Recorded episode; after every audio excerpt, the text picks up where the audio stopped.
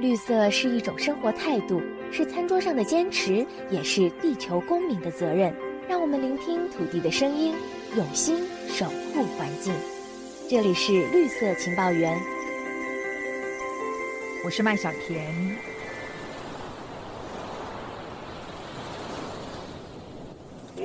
我感觉就是那个软化了，今年的鱼有慢一点，我慢差不多一个月。台湾船长出海捕青鱼，时令到了却找不到鱼。事实上，不只是气候变迁来搅局，海洋生态环境被破坏，也把青鱼逼向了死路。啊，现在大陆他们拖网过来拖，他们在拖青鱼都抓蛮多的，网底好破坏下面的生态，那小虾就待不住嘛，鱼群就不会进来的。我们知道秋冬时节，青鱼应当是最肥美的丰收季节。不过近年来鱼况似乎变了调。今天我们邀请两位专家继续来谈谈正在上演的青鱼生存危机。第一位是台湾海洋大学环境生物与渔业科学系教授吕学荣，吕教授您好。你好。接下来是台湾海洋保育与渔业永续基金会的执行长林爱龙，执行长您好。您好。李教授，台湾船长反映说，今年青鱼大规模出现的时间哦，比往年来的晚。您认为这当中可能是因为什么原因呢？跟全球暖化、海水升温是不是脱不了关系？我想这个是非常非常复杂的问题啊。那鱼的鱼汛、它的洄游路径等等，其实如果在资源也很健全、鱼群量也够多，它其实蛮有规律。但就目前了解的情况，这个青鱼不管花不青或白腹青，其实它是在那个黑潮边缘的冷水侧，它。它是在这个黑潮和大陆沿岸流这个交汇交冲这个地方是青鱼最多的地方。那台湾东北部青鱼每一个时期的鱼况的变化，其实就和这一块它喜欢栖息的水域的推移有关系。那因为水温越来越温暖，尤其去年我们看到这个大陆沿岸流消长和黑潮的消长产生很大的变异，就是到了二三一月这个时候也没有看到很冷的海水。就是以去年为例的话，冬天到春天这个时候，应当这个时候就是青鱼产卵南下嘛。是，因为这个黑潮的流发生。的异常流速变得很缓，黑潮啊，到冬天的时候，因为东北季风压着，它就会变比较缓慢，黑潮的这个流走就会比较接近那个陆棚，所以陆棚的水温会变高啊。所以去年就是到冬天的时候，这个陆棚的水温啊居高，因为变高，青鱼又不喜欢这种高温啊，它就会怎么样？它就不敢南下，或者是呢躲到比较深的地方去，潜入比较深的这个水层。所以在正常的渔民的判断它的洄游这个经验里面，哎，就找不到它在哪里。所以渔民在今年慢慢到五月才恢复到正常的三四月找到鱼的。这种情况是，所以整个就是文明讲的，哎，延迟就是这个原因，就是因为水团它的时序发生改变，黑潮的流态的异常，到五月它才找到鱼，但是我们渔业的管制是进入六月就不准抓，对不对？所以很快他们就没法抓鱼了。可是这时候鱼才大量出现。对对，但是六月我们就要保护小小鱼嘛，六月我们不准抓，那六月其实小小鱼还没生，没那么多啊，因为它延迟南下了。但这些鱼是不是到五月才生？我们的采样也发现它不是，它不知道在哪里生的。但不管在哪里生，它就是至少到我们这个水域生殖的时间有一点稍微延缓，或者其他地方生殖，那小鱼到六月的时候，其实都还没有到到渔场上面，所以小鱼今年的六月可能不是小鱼最多的时候，到七月八月的时候才是小鱼最多，但这个时候我们已经开放渔场。那李教授，您认为是什么原因造成黑潮的海流异常呢？简单归因，我们用这个四个字啊，就是全球暖化。从四十几年的海温的变化来看的话，整个东北亚的水温上升是很快速的。东海了哈，已经上升了平均一点二度。台湾东北部这个地方大概在零点九度。海温上升会造成黑潮流态啊，会发生很大的变化。通常这个黑潮或者是这种环流的势力哦，其实它和温差有关系。就是南北的温差越大的时候，速度它就会变快，因为它需要平衡温度的差嘛。那你温度越来越上升，就南北温差没那么大，驱动这个海流，它本身这个调节就不需要那么快速。那我们看到了，在我们东北部黑潮是很轻的海水，这个表层水入侵陆棚的现象很频繁，就是黑潮水到冬天的时候，它会变缓，它就会漫过这个陆棚，表层水就会入侵到陆棚，这个现象越来越频繁。当然就刚刚讲鱼况没办法掌握，另外一个它会影响生产力，因为你越热的海水盖在上面。的话会造成海水对流会降低，所以那个营养上不来，所以供养的族群也会降低。所以整个东海一直到日本海哦，致水温上升的热区，这温度一直上升，整个海洋的生产力是在下降的，造成渔获量的潜力呢逐年下降，所以它是全世界各地渔资源衰退的最大的区域。最大的区域就在我们东亚这个沿海。对对对，就是我们东海、黄海这边下来，这渔获量生产力下降的热区啊，水温上升的区域都是下降的热区，而这个地方是水温上升最大的这个区域之一啊。吕教授，而且根据您的调查研究，还发现了一个很有意思的现象，就是青鱼有饿肚子这样的一个情形哦。对。这个是去年，我们就是看到青鱼体重哈下降蛮多的。去年的十一月吧，我们就看到每种鱼都是下降。这个原因可能就是刚刚讲的那个黑潮入侵陆棚的现象持续很久，那可能鱼它找不到东西吃。是，大概在去年的十月、十一月这样一下来，一直到今年初春，可能那时候海水很热，所以整体的这个水温上升会影响到海洋的这个基础生产力。青鱼饿肚子可能就是一个迹象。以前我们看到的鱼的营养状况的话，其实都没有像到去年下半年那么低，而且它是十几年来采样，它就是突然变那么低。这个现在如果今年的冬天又再来一次，那就是表示确实会造成这种资源的进一步瓦解。长远来讲，如果按照气候的模拟的话，我们会下降相当相当的程度，可能不光是青鱼哈，只要冷水性的鱼都会越来越少。执行长，所以气候变迁可能对于青鱼的资源或者是它的鱼汛造成了一定程度的影响。我们目前感觉是大概可能占超过一半的因素。像白富青就比较没有来到台湾这边，那也让渔民比较难找到华腹青，然后也让他们找到的青鱼又同时跟很多的竹夹鱼、蓝圆生、四破鱼都混杂的特别明显，所以就好像整个海洋生态都变得跟以前不一样了。有一个加工厂就白话文跟我们说，鱼货组成变得很复杂，哎，以前就是兄弟姐妹这样子的组成，现在那个亲朋好友、表哥表姐，通通都在里面。那为什么亲朋好友变多了呢？之前我们自己看日本的报道，因为他们在去年冬天到今年一月的时候，感觉日本有些青鱼好像也变得捕不到了。然后渔民就有发现说，好像它躲到更深的海水层下面去。那海水越深就越冷嘛，那这就跟这个海水温度的变化，包括这两年台湾这边没有台风，然后海水温度一直都降不下去，所以鱼就要游到更深的海里才有办法找到它适合的舒服的温度。那所以可能。它往不同的海域游的时候，其他的鱼种，我们猜测就是可能栖息环境、栖息空间就会有变化。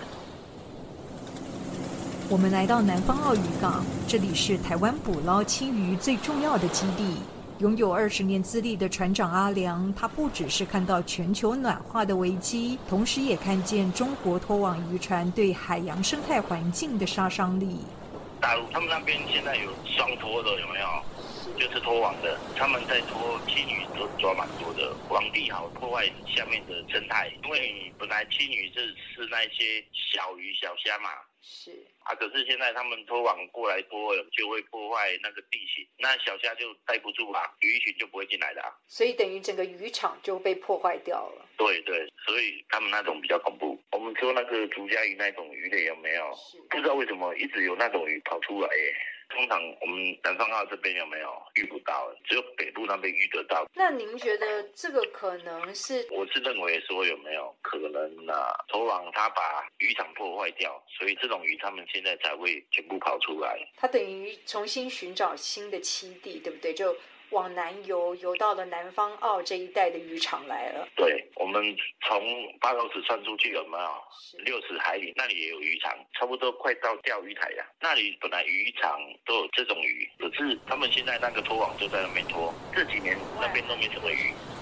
执行长，拖网渔船其实等于各种鱼的家都被毁掉了，所以它带来的是毁灭性的破坏。对，确实，中国这拖网船一直都是这过去十几年来我们台湾环保团体也非常关注的问题，因为他们的船的材质，然后他们的语法，然后加上他们可能比较没有永续渔业的这种观念，所以捞捕的确实是蛮惊人的。他们不只是在东海旁边，可能包括像我们的澎湖啊，有时候也会跑到我们台中外海。这一直是对我们生态非常大的冲击的一个主因之一。李教授，那我们看到就是目前在东海青鱼的区域渔业管理没有到位，是不是也存在着破口？应该说这个地方根本就没有区域渔业管理啊，这个地方各管各的了哈，但是彼此会有相当程度的影响。最重要的还是中国它的捞捕量的问题。它东海的福记休渔目前是定在五月起到八月一号，它的不一定哦，有时候会加强或者是怎样子哦。但是日本水产厅的这个报告，我们二十七度以北哈，叫日中渔业协定水域，那日本发现，即使在福记休渔，那些灯围还是在那边抓，了，灯光围网，他出来就不回去。哦，他就干脆不回去，我就在外海抓个够。他们卫星去看那个灯围的灯光嘛，他说这福记休渔也没有，因为这个也没有回去啊，因为他管出不管进嘛，大型的船这五六百。出去，他可能就不回来。他渔获也没有管制，他是管船不管鱼啊，所以就会有这种现象。他这段时间，它可以有效的涵盖青鱼的幼鱼的成长期，还有产卵的高峰期吗？他如果在六七八月还留在更北边抓，那当然就是会有影响了。所以中国表面上看起来好像他们禁渔那么长，但实际上这个灯围哦，应当是没有那么全面去禁止。那台湾禁渔期是两段嘛，一个是产卵期，另外一个是六月一整个月，它就是用从过去的。渔获资料看到，六月份的渔获平均体量最小、最多幼鱼的时期啊，所以你六月去抓的伤害最大，所以我们定到六月。但是定渔期啊，这个可能需需要检讨。我们刚才讲的成长期啊，这六月有时候它可能跑到七月去，这个会因为异常哦，这个我们就目前的制度没办法去应应。那么又应该是怎么样来强化管理，才能够减缓渔业对于资源的冲击？那目前这个，我想渔政单位首要的应当抓上来鱼的大小，可能要控管。另外就是总量还是要推动。一个比较进步的渔业管理，还是在 TAC 有实施这个 Total Allowable Catch，有一个总量的限制评估。今年大概最多只能抓多少，保留多少，让它去产卵等等这些。那这个是比较进步的管理。韩国对青鱼也有定 TAC，但是它定 TAC 都蛮高的。而日本现在定的 TAC 跟它抓的呢，又诶蛮接近。这个是渔业管理上面可以努力的方向。执行长，我们以东海这个海域最大的捕捞国中国来看的话，他们目前的渔业管理也存在着一些问题吗？他们目前大概是以夏季的休渔来作为主要政策，然后还有严打三无嘛，就是没有渔业执照、没有相关的政府的管理，然后可能没有船民、没有船边等等，就是做这些蛮基本的体质的管控。这个大概是台湾二三十年前的状况。我这几年对他们理解是这样，他们就是试着从这些最基本的。工作做起，这样这是不够的。对对，因为比较进阶的就会包括像欧美国家，他们绝对不可能有那种黑名单的船嘛，然后他一定要遵守很多的法规，而且这些法规都是搭配科学资料，然后进行年度的变动，甚至是季节性的动态调整。就连捞捕的渔区，在比较进阶的管理里，它可能就不是说哦，最近鱼比较小，或是鱼价比较低，就可能突然就全部都停止捞捕，而是会优先刻意。避开一些目前小鱼明显比较多的海域，不去捞捕，就是可以更精准的知道问题在哪里。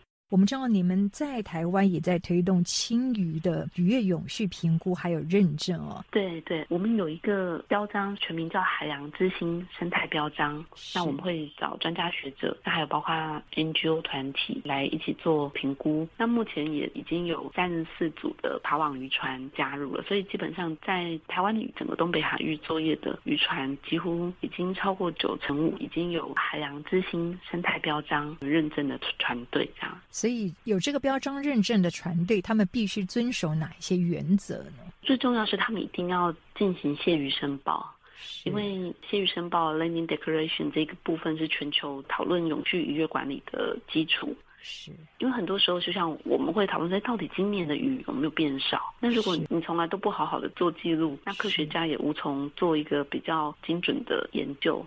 那此外，就是包括渔船一定要装船位监控系统，目前法规都有入法了。所以，其实目前清真爬网算是台湾渔业管理法规里面最严格的一个渔业。所以也只能靠各个国家自己先做好自我约束跟管理。我觉得青鱼确实是需要跨国的管理，真的有时候单独一个国家，不管是单独日本或台湾。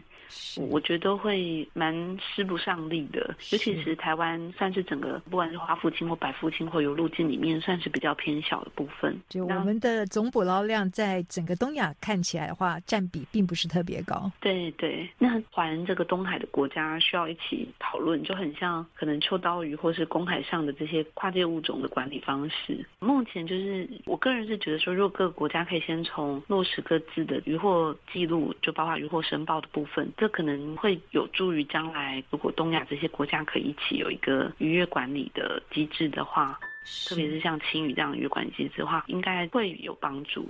没错，这张渔业管理的破网必须赶快补起来了。这里是绿色情报员，我们下次再会。